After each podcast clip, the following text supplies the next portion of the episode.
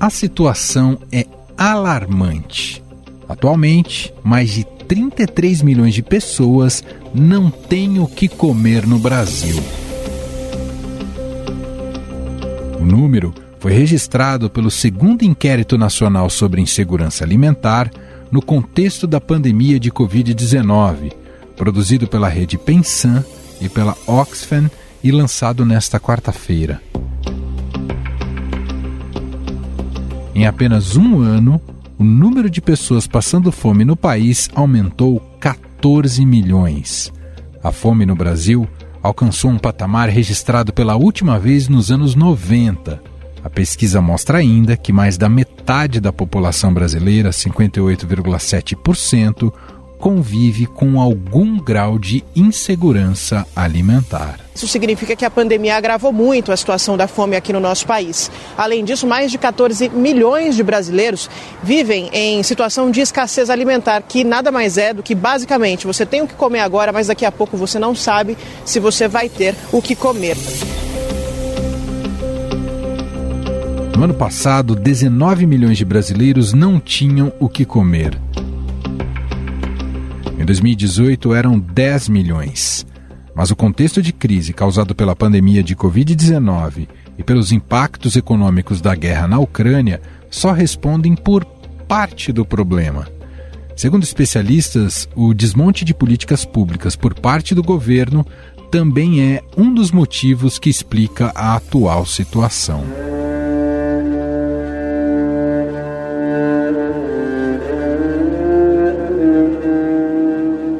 O cenário é ainda mais desolador se comparado com os avanços alcançados pelo Brasil neste século.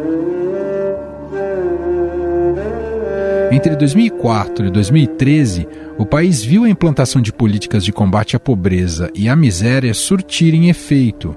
O resultado foi a retirada do Brasil do mapa mundial da fome, com apenas 4,2% em situação de vulnerabilidade extrema. O Brasil reduziu o número de pessoas desnutridas em mais de 80%. Com isso, o país cumpriu o objetivo do milênio fixado pela ONU e saiu do mapa da fome mundial. Para piorar a situação, o Brasil convive com ciclos econômicos de baixo crescimento e com a persistência da inflação, especialmente dos alimentos. As ações isoladas do governo Bolsonaro não têm conseguido enfrentar essa alta, que está na casa de dois dígitos desde setembro do ano passado. O valor das cestas básicas em todas as capitais brasileiras aumentou pelo segundo mês consecutivo. Estou falando de todas as capitais. Então, em abril houve alta em todas as capitais. Em março já havia sido identificada também essa alta pelo DIEESE.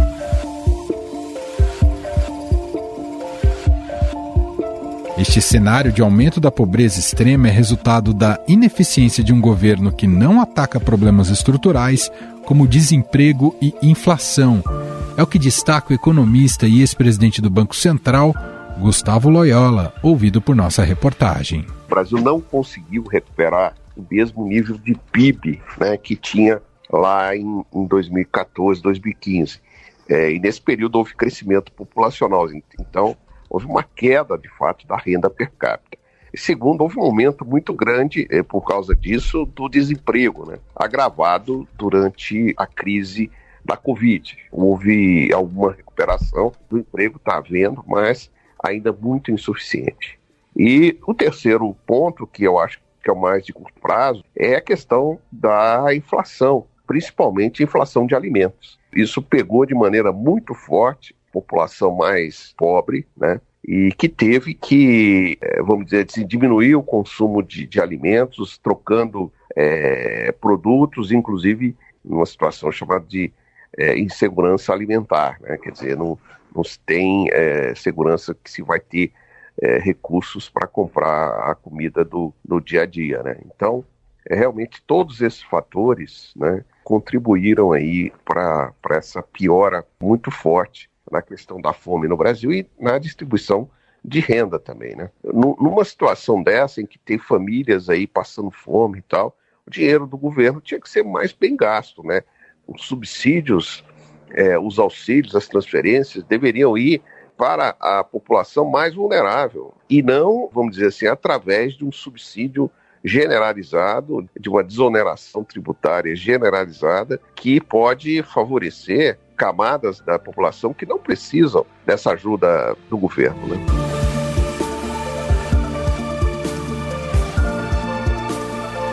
A nova pesquisa mostra que a fome atinge as regiões do país de forma muito desigual.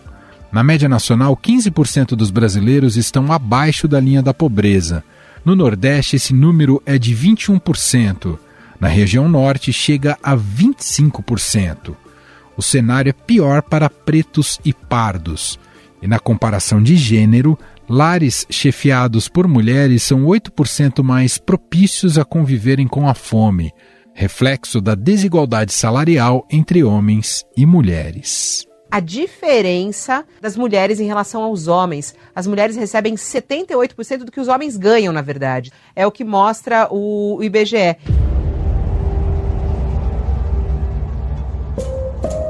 E para comentar este cenário desolador e o que seria possível fazer para buscar soluções, nós convidamos aqui para uma conversa Rodrigo Kiko Afonso, ele é diretor executivo da Ação da Cidadania. Tudo bem, Rodrigo? Seja muito bem-vindo. Obrigado por ter aceito aqui o nosso convite. Tudo bom, Emanuel? É sempre um prazer estar por aqui. Obrigado você pelo convite. Rodrigo, 33 milhões de pessoas que passam fome no Brasil, segundo esse inquérito. Em algum momento na sua trajetória, na sua militância, você imaginou que poderíamos regredir tanto nesse cenário social brasileiro? De maneira nenhuma, Emanuel. A gente vive hoje um sentimento na ação da cidadania de derrota, de frustração completa, de olhar que o trabalho que Betinho fez, tão maravilhoso lá em 1993, de conscientização da sociedade, de compreensão da necessidade de políticas públicas para conseguir aplacar a fome dessa população brasileira e chegar ao seu ápice em 2014 de sair do mapa da fome com menos de 5% da população, ser destruído em tão pouco tempo. Mas, infelizmente, a realidade está aí, à nossa porta, e a gente vive hoje números piores do que quando o Betinho lançou a Ação da Cidadania em 93. Rodrigo, imagino que para muita gente, especialmente quem está no governo, deve ser tentador colocar esse agravamento do problema da fome na conta da pandemia. Quanto disso é de fato fruto da pandemia, o quanto não é? Bom, a única coisa que pode ser colocada é que de fato a pandemia e até a guerra da Ucrânia agravam essa situação. Isso acho que não tem como não deixar isso claro. Né? Mas a causa da fome no Brasil ela é muito mais profunda. Ela começa a crescer de novo em 2016 quando você olha todo o retrato do crescimento da fome, você repara todo o acompanhamento das mudanças de políticas públicas e de visão de Brasil, especialmente da produção de alimentos no Brasil, como ela mudou. É importante a gente lembrar que durante os governos anteriores, especialmente o governo Lula, o governo Lula em 2008 passou pela maior crise econômica da história do mundo, né? Quando você olha a pesquisa de segurança alimentar, nesse período, a segurança alimentar, não a insegurança, a segurança alimentar subiu. Como é que a gente consegue passar por a maior crise econômica que o mundo já viu e manter a segurança alimentar aumentando e a fome diminuindo? É porque a gente tinha políticas públicas implementadas, tinha uma conscientização do que era segurança alimentar e a necessidade de apoio a essa população mais carente. A partir de 2016, há uma mudança de visão de país, né? uma visão que prima pelo agronegócio exportador, deixa de lado os pequenos produtores que são os que colocam alimento na nossa mesa, que acaba com programas sociais ou diminui radicalmente programas sociais e que muda políticas públicas que tinham foco em segurança alimentar, que parecem pequenos à época, mas que hoje mostram claramente que sem esses instrumentos, a crise que veio derrubou muito mais do que a gente deveria ter sido derrubado por conta da segurança alimentar. Eu acho, Emanuel, que é inaceitável o maior produtor de soja do mundo ter um aumento de 250% do óleo de soja em um ano. É absolutamente inaceitável. Se eu subsidio alguma coisa, preciso ter um retorno para a sociedade para isso. E o retorno para a sociedade não está sendo dado pelo agronegócio. Quem dá esse retorno é o pequeno produtor, que tem, como a pesquisa mostra, sido as maiores vítimas da fome. Né? A fome no ambiente rural é muito maior que no ambiente urbano. Isso ajuda a explicar o fato do auxílio, o agora chamado Auxílio Brasil, não ser suficiente para mudar esse quadro, Rodrigo? Bom, é importante lembrar que já nos governos Temer e do Bolsonaro não houve aumento do Bolsa Família. Então ele já estava defasado por muitos anos o valor dele. Fora a mudança que foi implementada a partir do governo Temer do não reajuste do salário mínimo pela inflação. Então, você começou a quebrar ali elementos que garantiam, de certa forma, que essa população tivesse uma renda mínima para sobreviver.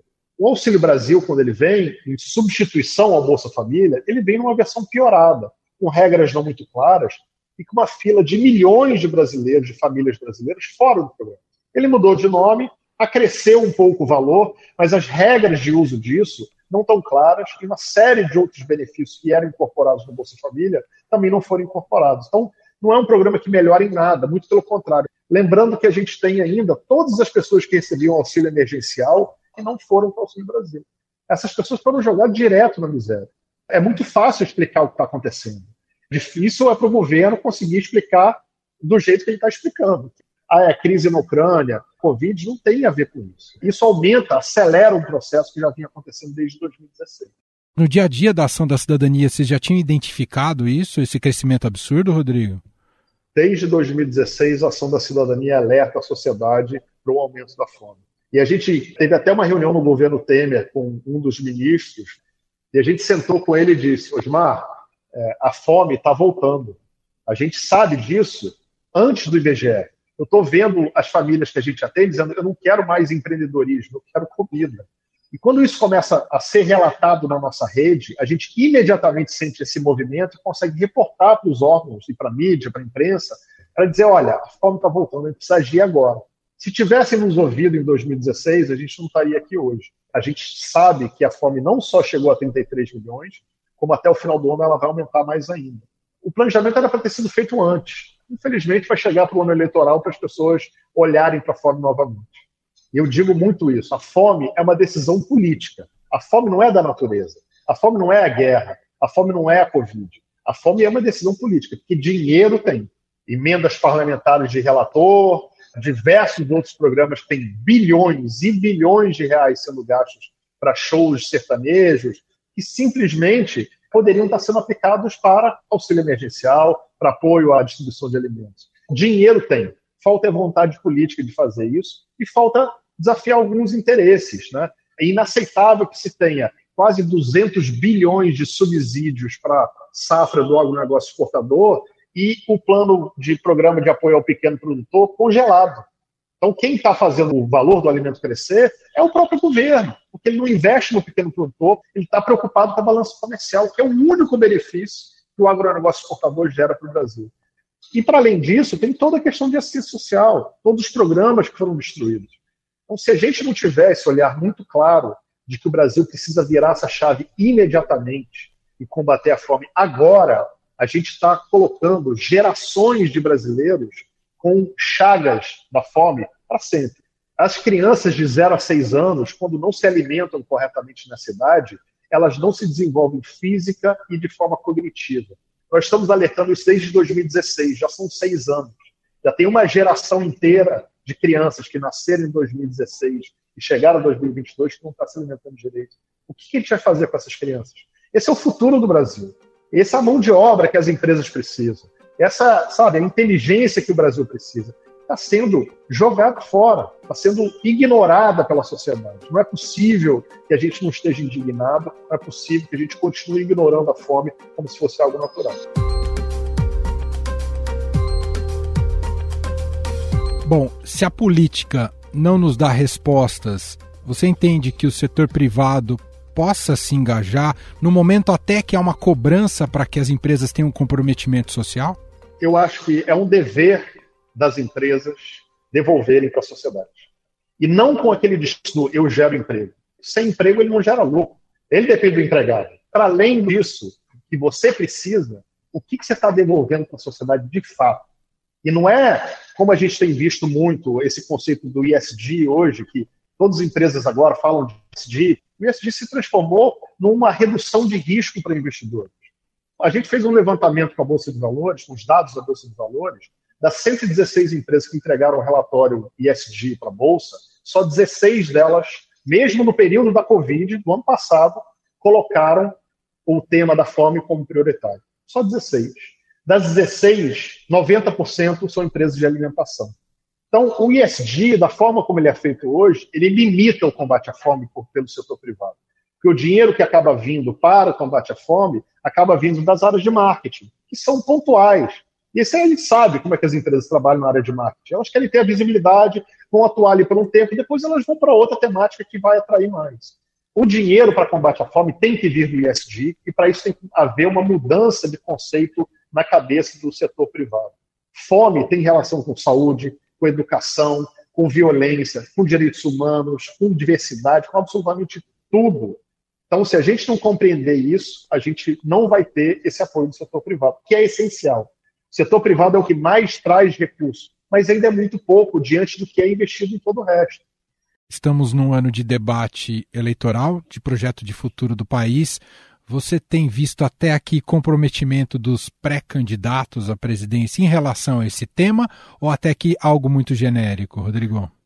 Eu tenho visto de uma maneira meio óbvia, né, o presidente Lula com esse foco, afinal, foi durante o governo dele que o Brasil mudou radicalmente as políticas públicas, né, criou modelos que nos no mapa da fome, acho que isso está muito presente no discurso do ex-presidente Lula.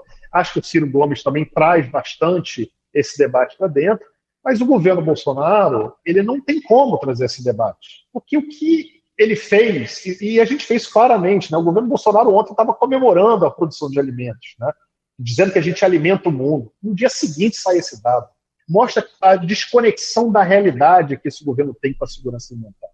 E como foi ele, esse governo especialmente, que criou e destruiu as políticas públicas que nos ajudariam nesse momento, como é que esse governo vai chegar agora e dizer, é, gente, poxa, são as políticas públicas que a gente tem que implementar? Foi ele que destruiu. Então ele está criando uma narrativa de que isso é fake news, de que não existe fome desse jeito, que somos os maiores produtores de alimentos, coisa que não bate com a realidade. E assim, não precisa ser nenhum gênio, nenhum pesquisador para saber disso. Vai na rua, anda da sua casa até o trabalho, vê quantas pessoas estão na rua hoje. Isso é o retrato claro de que o aumento da fome está aí infelizmente, a fome, que deveria ser uma coisa apartidária, que a fome deveria ser algo que todo mundo quisesse combater imediatamente, virou uma questão ideológica. Quem luta contra a fome é de esquerda. Quem acha que não tem fome de direita. Faz sentido. A fome é a fome. Independente de partido, independente de ideologia, precisa agir agora. Só para a gente fechar, que eu acho que é um serviço importante, queria que você aproveitasse esse espaço para divulgar quem quiser saber mais dos trabalhos que a Ação da Cidadania tem feito nesse momento tão emergencial para o país e para tanta gente, né? Qual que é o melhor caminho? É pelo site, Rodrigo? Quem quiser colaborar, é. se envolver. Bom, a gente passou aí, durante a Covid, a gente chegou a quase 15 milhões de brasileiros, né, distribuindo alimentos por todo o Brasil. A gente tem diversas campanhas ao longo do ano. Nesse começo do ano, a gente tem a campanha Brasil Sem Fome, que é www.brasilsemfome.org.br. E no final do ano, a gente tem nossa campanha clássica, que é a Natal Sem Fome. Né? É, Para quem quiser saber mais da Ação da Cidadania, açãodacidadania.org.br. Tá? Você tem informações da nossa atuação. A gente atua muito mais do que simplesmente a distribuição de alimentos, a gente atua também na luta por políticas públicas, capacitação, formação e tentar, de alguma forma, melhorar a condição desse povo brasileiro aí tão sofrido. Muito bem. Nós ouvimos o Rodrigo Kiko Afonso, diretor executivo da Ação da Cidadania. Rodrigo, espero num futuro próximo poder conversar com você para a gente comemorar conquistas e não regressões. Obrigado pela entrevista.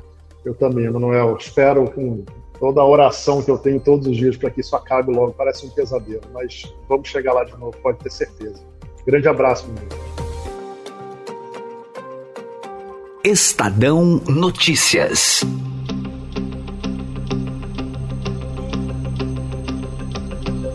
E este foi o Estadão Notícias de hoje, quinta-feira, 9 de junho de 2022. A apresentação foi minha, Emanuel Bonfim. Na produção, edição e roteiro, Jefferson Perleberg, Bárbara Rubira e Gabriela Forte. A montagem é de Moacir Biasi. Escreva pra gente no e-mail podcast@estadão.com. Um abraço para você e até mais.